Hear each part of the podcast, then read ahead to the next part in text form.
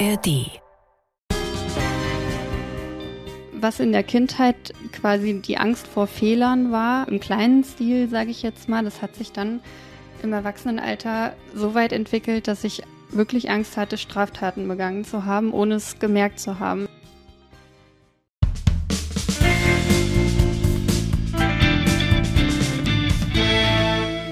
Herzlich willkommen im Nachtcafé-Podcast Das wahre Leben, dem Podcast, den Sie alle zwei Wochen in der ARD-Audiothek und überall sonst, wo es Podcasts gibt, hören können. Ich bin Michael Steinbrecher und ich spreche heute mit Pauline. Seit ihrer frühen Jugend leidet Pauline unter Zwangshandlungen und Zwangsgedanken und vor rund anderthalb Jahren wird ihr beängstigendes Gedankenkarussell so übermächtig, dass sie überzeugt ist, eine Straftäterin zu sein. Sie wälzt Gesetzestexte aus Angst, die Polizei könnte sie einer Straftat überführen. Am Ende ihrer Kräfte bringt erst der dritte Klinikaufenthalt die Wende. Heute ist sie 25 und ich bin gespannt, sie kennenzulernen. Erstmal herzlich willkommen, Pauline. Dankeschön. Ich freue mich hier zu sein. Ja, ich freue mich auch, auch über Ihr Vertrauen, Pauline. Deswegen gleich die Frage, wie geht's Ihnen heute? Ja, mir geht's heute gut. Ich mhm. habe eigentlich einen relativ entspannten Arbeitstag hinter mir und ja, freue mich jetzt auf den Podcast. Sind denn Zwangshandlungen, Zwangsgedanken immer noch ein Thema für Sie?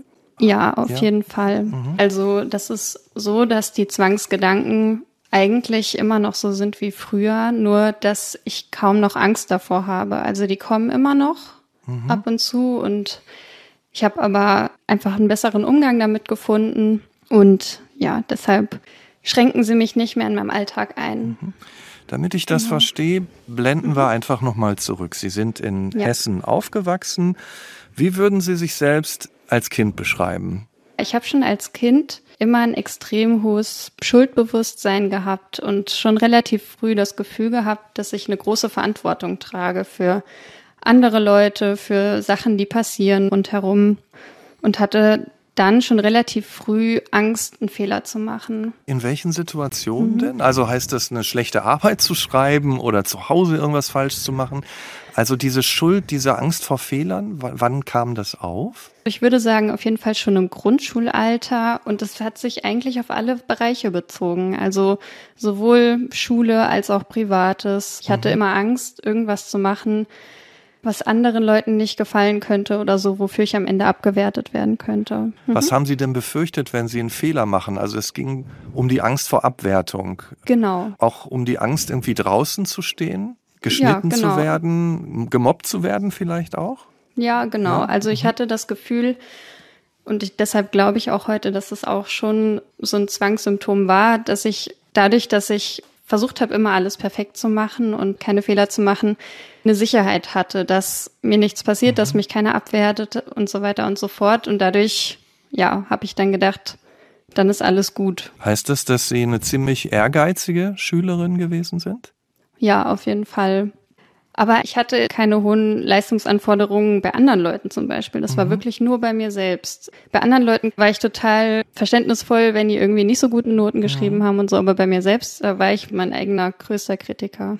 Haben Sie denn mal die Erfahrung gemacht, auch draußen zu stehen und ausgegrenzt zu werden? Oder war das eher die Angst davor, dass das mal passiert? Also tatsächlich ist mir das in keinem großen Stil passiert. Und das ist tatsächlich auch schon der erste Kernpunkt von der Zwangsstörung meiner Meinung nach, dass man Angst hat vor etwas, was, also das ist nicht die Angst, weil man es schon mal erlebt hat, sondern man hat Angst davor, dass irgendwas passiert, was eigentlich total unrealistisch ist. Was man auch selbst weiß, dass es eigentlich unrealistisch ist. Und wenn Sie beschreiben, was hat das damals so nach innen mit Ihnen gemacht? Haben Sie sich anders gefühlt? Haben Sie Ängste gehabt? Haben Sie sich einsam gefühlt? Wie würden Sie das beschreiben? Also ich war schon, naja, immer nachdenklich und besorgt. Also das weiß ich rückblickend oder erinnere ich mich noch ganz gut dran, dass ich mir schon relativ früh immer Sorgen gemacht habe um alles Mögliche. Und das war dann schon sehr belastend. Also wenn ich zurückdenke, ist das sehr präsent. Hat das denn irgendjemand mitbekommen? Also, dass da was auf ihn lastet? Familie, Freundin, Lehrerin, Lehrer? Wenn es jemand mitbekommen hat, dann sicherlich nicht in dem Stil, wie es wirklich in mir aussah. Also ich habe da schon relativ viel gedeckelt. Sie haben ja auch funktioniert, ne? Wie gut waren genau. denn Ihre Noten dann? ja, meine Noten waren perfekt. 1-0, oder? Genau. Ja, ja, tatsächlich. Also wirklich ja, ganz. Tatsächlich. Würden Sie dann auch im Nachhinein sagen, es war vielleicht auch schwer, das zu sehen von außen? Das ist sicherlich schwer gewesen, denn man denkt ja, ach, super, ist doch super, ein 1,0er Abschluss, da kann es einem doch nicht schlecht gehen, so ungefähr. Mhm. Auf der anderen Seite war es eben noch so, ich habe halt versucht, alle Unsicherheit, die es im Leben geben kann, damit zu neutralisieren oder so. Also mhm. Also ich habe quasi gewusst, okay, wenn ich jetzt einen perfekten Abschluss mache, dann habe ich auf jeden Fall einen Platz in meinem bevorzugten Studiengang oder so. Mhm. Also ich habe versucht, alle möglichen Unsicherheiten, die es gab, loszuwerden. Also genau. auch also alles kontrollieren. Genau, permanent. Und das bedeutet auch im Alltag immer früh genug an der Bushaltestelle sein oder solche genau. Sachen auch, ja? Ja, eigentlich alles. Alles, also ja. bloß nichts Unvorhersehbares zulassen. Genau. Was haben Sie denn dann studiert? Ich habe dann soziale Arbeit studiert. Und wie hat Ihnen das gefallen? An sich finde ich den Job total wichtig und das Studium hat mir auch Spaß gemacht. Ich habe dann aber im Berufsalltag gemerkt, dass es doch nicht so ganz mein mhm. Ding ist. Oder was heißt mein Ding? Es hat mir einfach nicht so viel Spaß gemacht. Also ich konnte mir das nicht vorstellen, das äh, langfristig zu machen, habe mich dann auch nochmal umorientiert. Aber im Studium an sich, das hat alles noch super gut geklappt. Da habe ich auch die Kontrolle gehabt, was in dem Fall ja gut war, aber Wann und in welchen Situationen kamen denn dann so erste Zwangshandlungen dazu? Ich würde sagen, im Jugendalter oder so ging das schon in ganz leichten Zügen los, dass ich das Gefühl hatte, ich muss ständig Zähne putzen oder so. Mhm. Ich habe mir da aber ehrlich gesagt damals auch noch nicht so viel bei gedacht oder dass ich dann, wenn das Glätteisen eigentlich aus war und ich wusste das auch, dass ich es trotzdem immer wieder kontrollieren mhm. musste. Das und, waren so kleine Startzwänge. ich meine, das kennen ja viele, ne? Irgendwie habe ich genau. abgeschlossen, ist die Herdplatte ja. irgendwie noch an. Und wann genau. wurde das dann noch mehr und richtig schlimm? Mhm. Also so vor zwei Jahren in etwa wurde das immer schlimmer und ich, also ich hatte schon seit vielen Jahren die Diagnose Depression, was auch an sich nicht verkehrt war. Also ich hatte immer wieder depressive Episoden, aber ich wusste nicht so richtig, wo es herkam. Und ich habe auch schon mal eine Therapie gemacht mit 18 damals. Und trotzdem, das hat mir alles nicht so richtig geholfen. Und dann vor zwei Jahren ungefähr, da wurde das dann richtig schlimm. Also ich wurde richtig depressiv, schwer depressiv. Und meine Gedanken haben sich die ganze Zeit im Kreis gedreht und ich habe mich ständig beruhigt, weil ich ja dachte, oh Gott, wenn du sowas denkst, das ist ja furchtbar, dann muss ich nach Gründen suchen, warum das alles nicht stimmt oder so. Was waren das denn für Gedanken, die sich da immer wieder im Kreis gedreht haben? Was in der Kindheit quasi die Angst vor Fehlern war, im kleinen Stil, sage ich jetzt mal, das hat sich dann im Erwachsenenalter so weit entwickelt, dass ich wirklich Angst hatte, Straftaten begangen zu haben, ohne es gemerkt zu haben. Das fing am Anfang schon an, dass ich Angst hatte, mit dem Auto vielleicht jemanden angefahren zu haben, ohne es gemerkt zu haben so ungefähr. Und dann zu Hause dachte, oh Gott, was ist denn, wenn ich jetzt jemanden angefahren habe? Und dann, ja, hat mich der Gedanke nicht mehr losgelassen. Mhm. Und ich habe die ganze Zeit nach Beruhigung gesucht in meinem Kopf. Also gab es genau. denn auch Momente, in denen Sie dann gedacht haben, oh Moment, Pauline, fahr mal wieder runter, da stimmt doch was nicht, das kann gar nicht sein, beruhig dich mal, gab es die auch? Ja, also es ja. ist bei einer Zwangsstörung eben so, dass man ja eigentlich weiß, dass es nicht stimmt irgendein Teil in einem selbst weiß, dass es eigentlich Quatsch ist, aber diese Angst ist so stark, dass man sich davon trotzdem irgendwie nicht so richtig lösen kann. Und das macht es natürlich irgendwo auch noch viel schlimmer, wenn man ja denkt, man ist irgendwie verrückt geworden bei klarem Verstand. Und wenn genau. Sie in diesem Gedankenkarussell drin sind, aus dem Sie mhm. da ja dann nicht mehr rausgekommen sind, welche Auswirkungen hat das gehabt? Haben Sie sich dann auch in Ihrem sozialen Leben mehr zurückgezogen? Waren Sie mehr für sich alleine oder wie war das in dieser Zeit dann vor zwei Jahren? Also vor zwei Jahren, da ging es noch so einigermaßen. Ich habe dann schon gemerkt, das wird immer schlimmer, aber irgendwie habe ich noch hinbekommen, mein Leben zu leben, sag ich mal. Und dann wurde es wirklich innerhalb des nächsten halben Jahres immer schlimmer.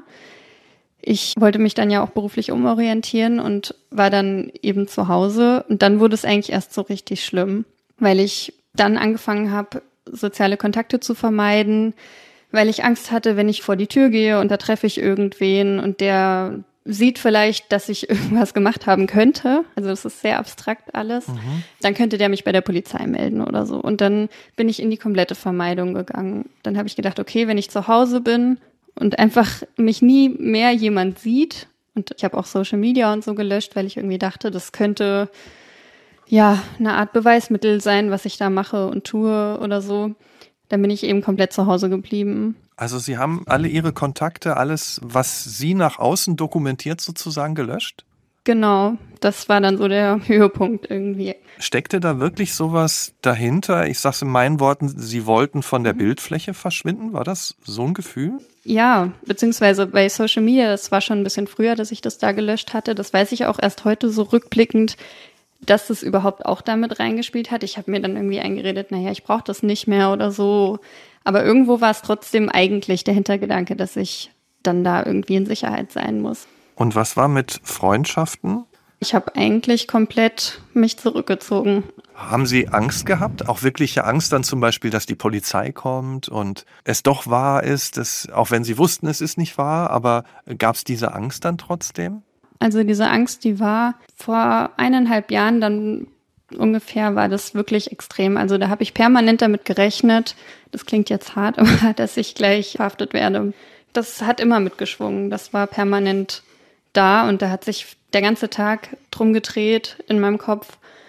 Und das war sehr, sehr anstrengend. Heißt das, Sie sind dann, keine Ahnung, durch die Wohnung getigert, hatten immer mal einen Schweißausbruch?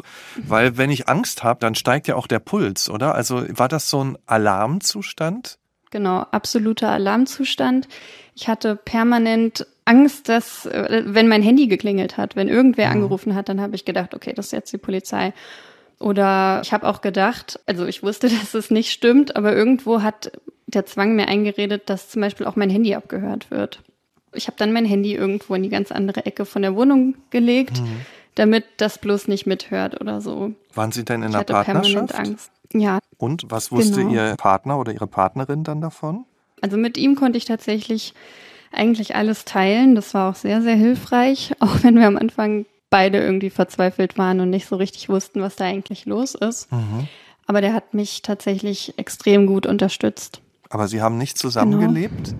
In der Doch, Zeit? Also genau. dann waren Sie nicht ja. ganz alleine, aber mit ihm, okay, aber und er war nie jemand, wo Sie dachten, oh, am Ende hat er auch noch Verbindung zur Polizei und sorgt damit. Also er war immer Teil Ihres Vertrauens. Also ich habe ihm absolut vertraut. Das war auch nicht anders möglich, sonst hätte ich mich ihm ja nicht öffnen können. Sie waren in dieser Zeit ja dann irgendwann auch in ambulanter psychotherapeutischer Behandlung. Mhm. Was dachte man dort, woran Sie leiden? Vor zwei Jahren ungefähr, wo das immer schlimmer wurde, habe ich dann gedacht, okay, irgendwas muss ich jetzt machen und habe mir eine ambulante Therapie gesucht.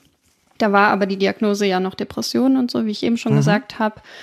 Ja, ich habe relativ wenig Vertrauen gehabt in alle möglichen Leute, weil ja alles eine Gefahr war für mich. Und dann habe ich, also ich weiß auch nicht warum, aber diese Depressionssymptome, die waren für mich leichter darzustellen. Also die konnte ich der Therapeutin ganz gut beschreiben und diese komischen Gedanken und so, das war mir ja auch unangenehm. Also das ist ja total seltsam irgendwie. Ich kam mir ja selbst total seltsam vor und deshalb habe ich das nicht so gut geschafft, ihr das gut zu erklären. Ich wusste ja selbst nicht, was los war. Und dementsprechend haben wir nur gemerkt, also sie hat auch gemerkt, dass es immer schlimmer wird, dass es mir immer schlechter geht, aber dass man da mit ambulanter Therapie auch dann einfach nicht mehr so viel machen konnte in dem Moment, weil ich ja kaum ein normales Gespräch führen konnte zu dieser Zeit.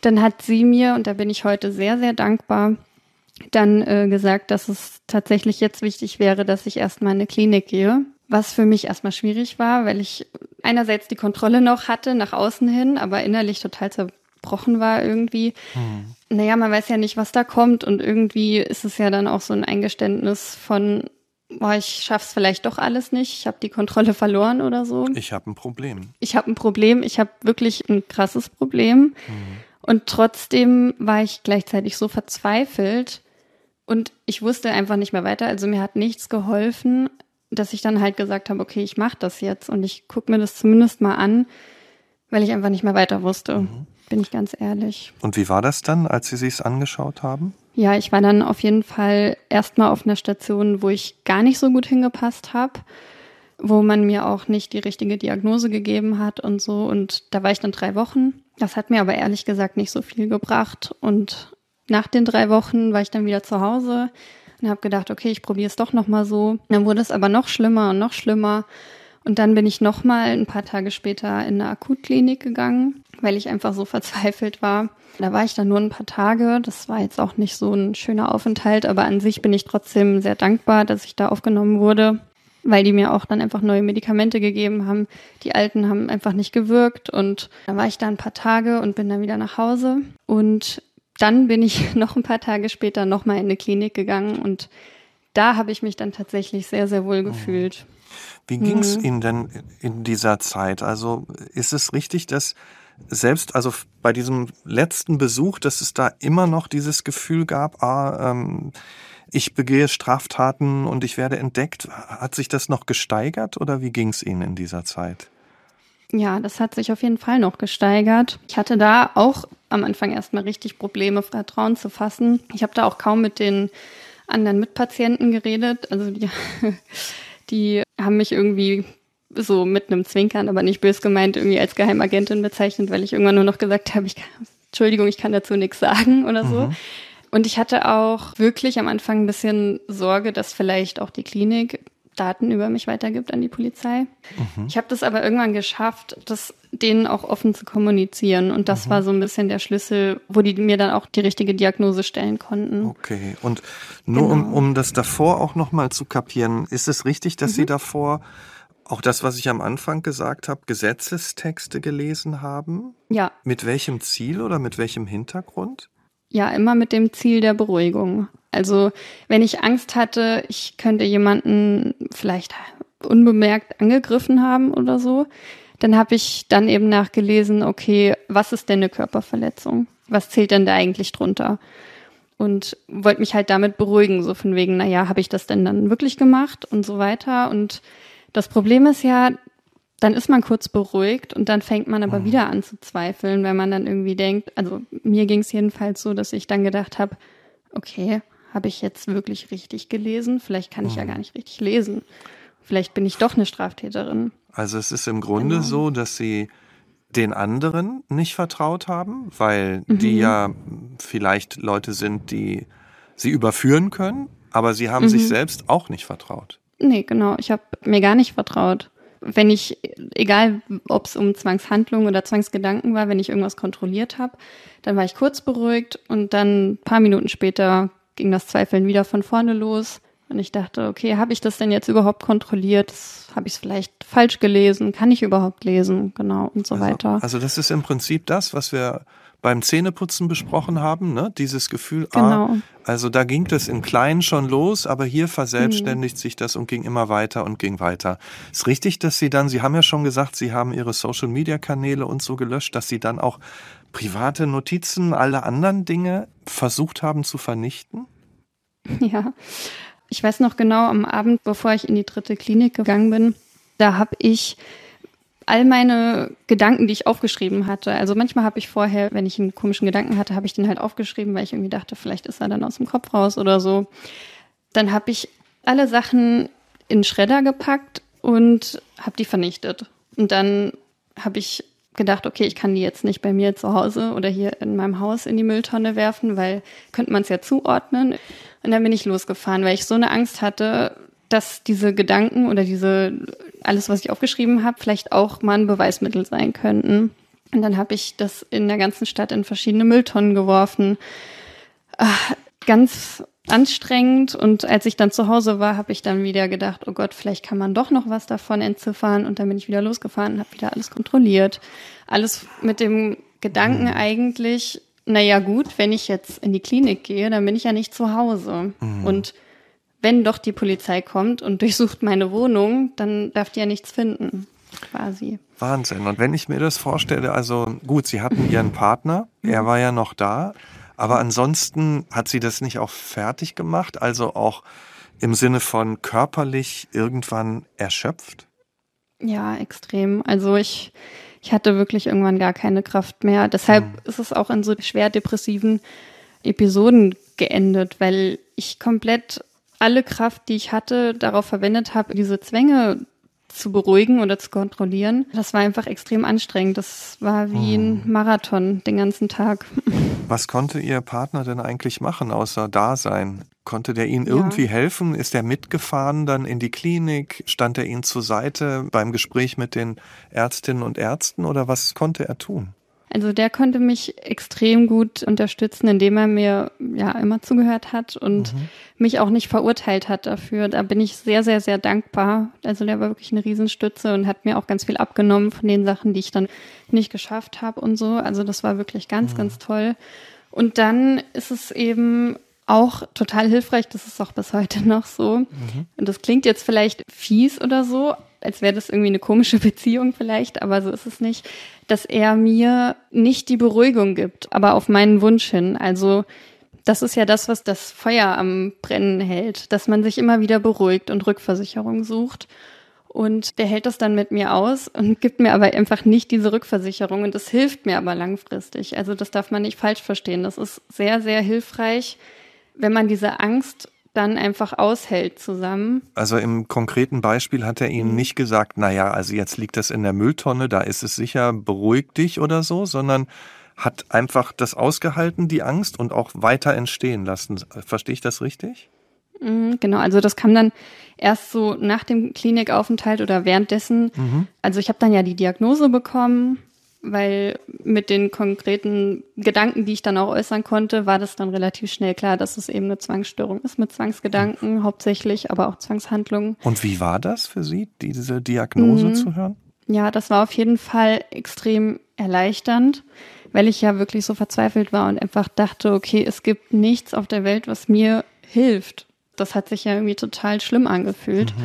Und da war ich erstmal erleichtert und vor allem hat mir das die Psychotherapeutin dort auch echt gut erklärt. Auch gesunde Leute haben manchmal so ganz komische Gedanken, die einem in den Kopf kommen. Die haben aber einfach keine Angst, die aufkommt und die denken dann einfach wieder an anderen Gedanken. Und Also- bei Menschen mit Zwangsgedanken ist es halt so, dass man dann denkt, oh Gott, aber wenn ich das doch denke, da muss da ja was dran sein. Dann bin ich vielleicht doch ein schlechter Mensch oder so. Und da ist eben der Unterschied. Ah, verstehe. Also jeder denkt mal irgendwie, was wäre, wenn ich jetzt, keine Ahnung, hier vorm Baum fahre oder so oder da Genau. reinlenke, aber man macht's dann nicht und vergisst es Genau. auch wieder sozusagen. Genau, das ist ein gutes Beispiel dafür, ja.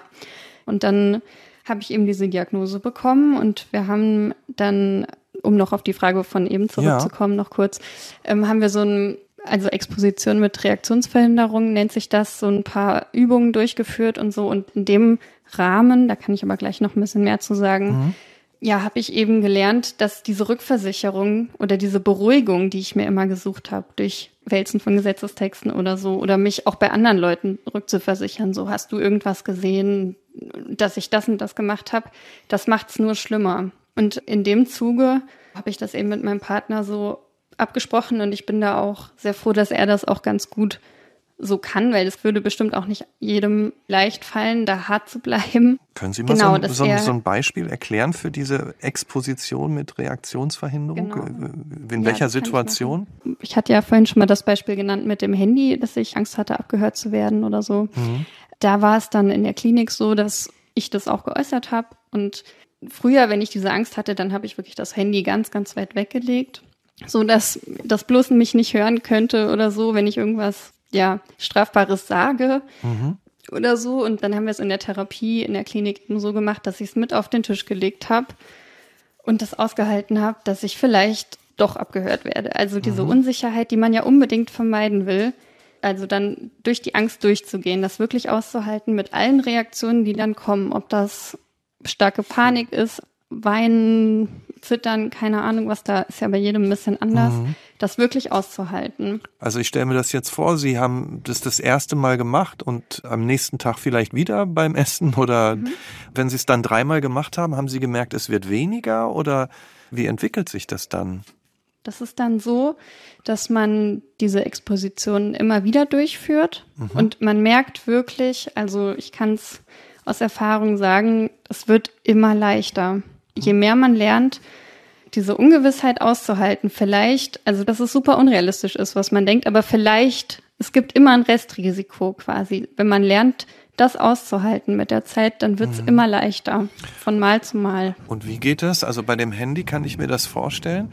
Aber was machen Sie? Sie haben ja gesagt, Ihr, ja, Ihrer extremer Gedanke, der ja auch Ihr Leben damit bestimmt hat, war ja dieses Gefühl, ich habe irgendeine Straftat begangen, bin jemanden angefahren und habe es vielleicht nicht gemerkt oder so. Wie können Sie sich dem stellen und den Gedanken behalten und irgendwann aber auch wieder loswerden? Also früher habe ich das tatsächlich dann so gemacht, wenn ich das Gefühl hatte, das könnte vielleicht passiert sein, dass ich nochmal dahin gefahren bin, nachgeschaut habe, ist denn da gibt es irgendwelche Anzeichen, dass ich da vielleicht jemanden angefahren habe oder so.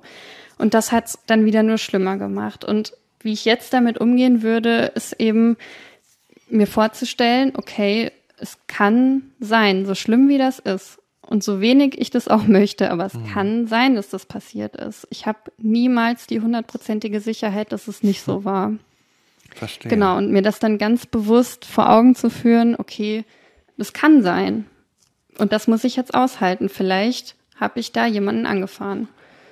Also im genau. Grunde sich einzugestehen, das Leben ist nicht kontrollierbar. Das Leben genau. lebt auch von Unsicherheiten, Enttäuschungen, Fehlern und kann gar nicht perfekt sein. Richtig. Also mhm. das Streben nach hundertprozentiger Sicherheit, das ist eigentlich eine reine Utopie. Also mhm. das gibt es nicht. Das kann nicht funktionieren. Und deshalb ist es so anstrengend, diese Störung zu haben, weil mhm. man eigentlich nach etwas strebt, was es nicht gibt. Und damit muss man lernen, dann umzugehen, so unschön wie das dann auch ist.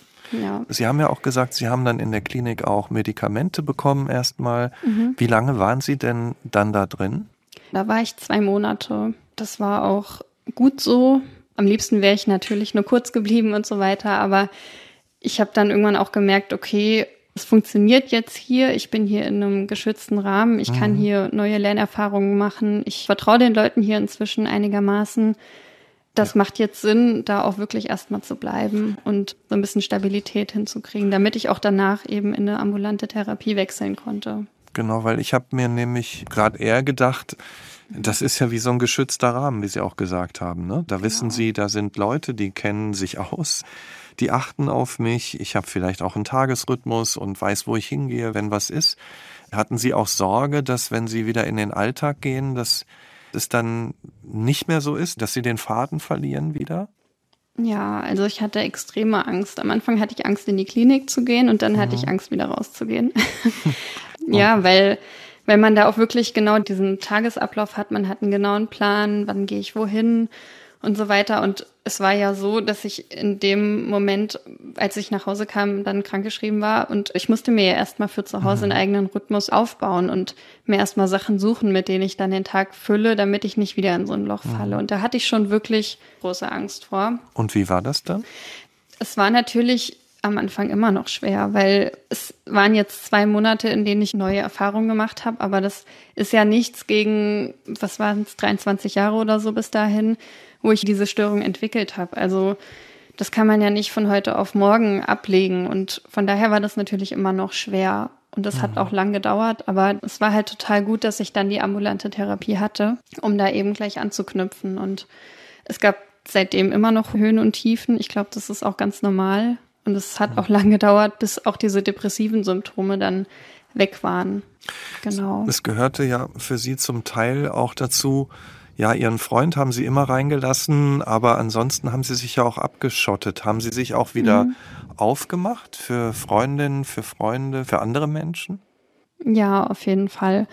Ich bin immer noch kein Mensch, der natürlich total offen auf jeden zurennt. Wobei, dass ich jetzt allein hier in dem Podcast bin, ist natürlich Wollte schon eine riesen, sagen, Riesensache. Ja. Mhm, genau. Ja. Mhm. Also das hätte ich mir vor eineinhalb Jahren überhaupt nicht träumen können. Auch das ist natürlich eine Übung, dann wirklich gezielt irgendwie in Sportgruppen oder so zu gehen und das wirklich zu machen, da nicht sich wieder zu beruhigen oder sich zurückzuziehen, das ist schon erstmal schwierig, aber mhm. es hilft.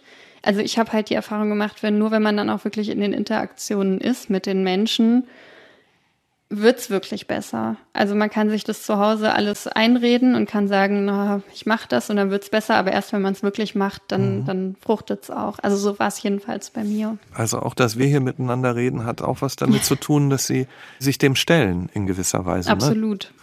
Und wenn es schlechte Tage gibt, Was machen Sie? Welche Möglichkeiten haben Sie mittlerweile gelernt? Also wenn ich einen schlechten Tag hatte, das war für mich ja früher auch ein Fehler, sage ich jetzt mal, oder irgendwie mhm. Fehler klingt doof, aber es war wie so eine Niederlage, mhm. sage ich mal. Also ich hatte dann das Gefühl, okay, scheinbar bist du irgendwie nicht gut genug, um das jetzt hier hinzukriegen oder so. Und heute ist es so, wenn ich einen schlechten Tag habe, dann akzeptiere ich das erstmal mhm. und ich weiß, dass es mal schlechte Tage gibt und dass es danach aber auch wieder besser wird. Und ich glaube, je mehr man immer dagegen ankämpft, also so war es bei mir früher, dann wird es eigentlich nur schlimmer. Mir hilft es total, dann einfach zu sagen, okay, dann ist heute ein blöder Tag. Hm. Ich gucke jetzt, was ich mir Gutes tun kann trotzdem und mache mich nicht irgendwie noch dafür nieder. Das erinnert mich immer wieder, also im Nachtcafé hatten wir häufiger schon Philosophen zu Gast, Wilhelm Schmid, und der sagt immer, man soll sich nicht nach Glück streben, ne? nach, nach dem Perfekten oder dem immer Besseren, sondern zum Leben gehört eben all das, was wir gerade auch gesagt haben, ne? das Unglücklichsein, die Enttäuschung, die schlechten Tage. Und wir sollten eigentlich nach einem ausgefüllten Leben streben, ne? wo das alles dazugehört. Also so ein bisschen höre ich das immer wieder raus, oder? Ja, auf jeden Fall. Das Leben ist nicht immer perfekt und mhm. also ich bin auch fein damit, wenn das halt für immer so bleibt. Also wenn ich immer mal schlechte Tage habe und so, das ist in Ordnung. Das ist völlig okay. Also genau. dazu, der Lerneffekt ist auch so ein bisschen mit sich geduldig zu sein. Genau, auf jeden Fall. Und sich auch zu verzeihen. Ich habe mir auch eine Zeit lang so Vorwürfe gemacht. Oh, du bist ja selbst dran schuld, dass das alles so gekommen ist. Du hättest es doch besser wissen müssen oder so. Aber Nein, ich wusste es nicht besser. Ich habe immer das getan, wo ich dachte, dass ich mir damit helfen kann. Ich konnte ja nicht wissen, dass die Beruhigung und mhm. so hm. weiter immer, also alles nur schlimmer macht. Ja, deshalb, ich habe mir da selbst verziehen für und schaue jetzt halt, genau, dass ich es in Zukunft besser oder anders mache. Besser mhm. klingt jetzt schon wieder so nach Leistungsdruck. genau, genau.